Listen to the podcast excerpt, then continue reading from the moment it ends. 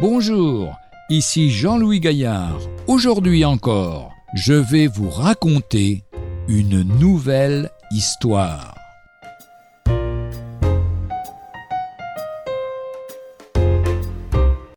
Deux Bibles pour une conversion. Lorsque Caroline et son petit ami, devenus depuis son mari, se sont convertis, ils menaient une existence complètement désorganisée et commençaient à sombrer dans la drogue. L'Évangile changea vraiment tout pour eux, au grand émerveillement de leurs parents, amis et connaissances. Le papa de Caroline, espagnol vivant en France, se réjouissait de la transformation et en remerciait le Seigneur. Mais, en même temps, il se sentait un peu dérangé dans sa foi bien traditionnelle et lorsque Caroline s'efforçait de lui rendre témoignage, il acceptait mal d'apprendre quoi que ce soit de la part de sa propre fille. Ne sachant plus comment s'adresser à lui, Caroline lui offrit simplement pour Noël deux Bibles, l'une en français, l'autre en espagnol, toutes deux en langage courant, et lui recommanda de commencer par le Nouveau Testament. Lorsqu'au bout de quelques semaines, moitié par affection pour sa fille, moitié par curiosité, M. Ramirez ouvrit enfin la Bible. Il mit son point d'honneur à commencer par la première page.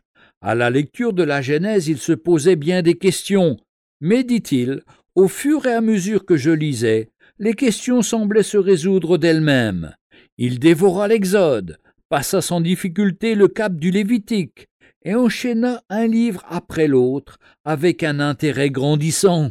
Il en était au prophète lorsque les vacances le ramenèrent pour un mois dans son Espagne natale. C'est alors que le miracle se produisit. Voici comment il le raconte lui-même.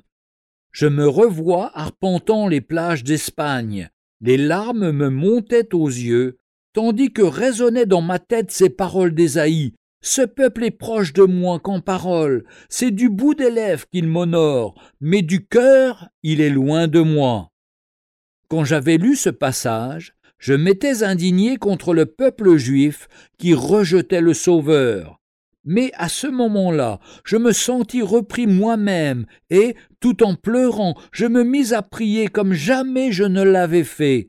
Seigneur, c'est exactement ma situation. J'ai toujours été chrétien, mais je ne pratiquais que du bout des lèvres. Pardon, pardon, pardon. Puis je me suis souvenu aussitôt de cette autre promesse de Dieu, qui parle de jeter dans la mer tous les péchés de ceux qui reviennent à lui. Et j'ai ajouté, Seigneur, la mer est là, à mes pieds. S'il te plaît, prends mes péchés, fais-en un baluchon et jette-le bien loin, que mon passé soit oublié. Peu de temps après, Madame Ramirez fut également saisie par le Seigneur, et c'est sans fausse honte désormais qu'ils se réjouissent avec leur fille des merveilles du Seigneur. Psaume 32 nous dit Heureux celui à qui la transgression est remise, à qui le péché est pardonné. Retrouvez un jour une histoire sur www.365histoire.com.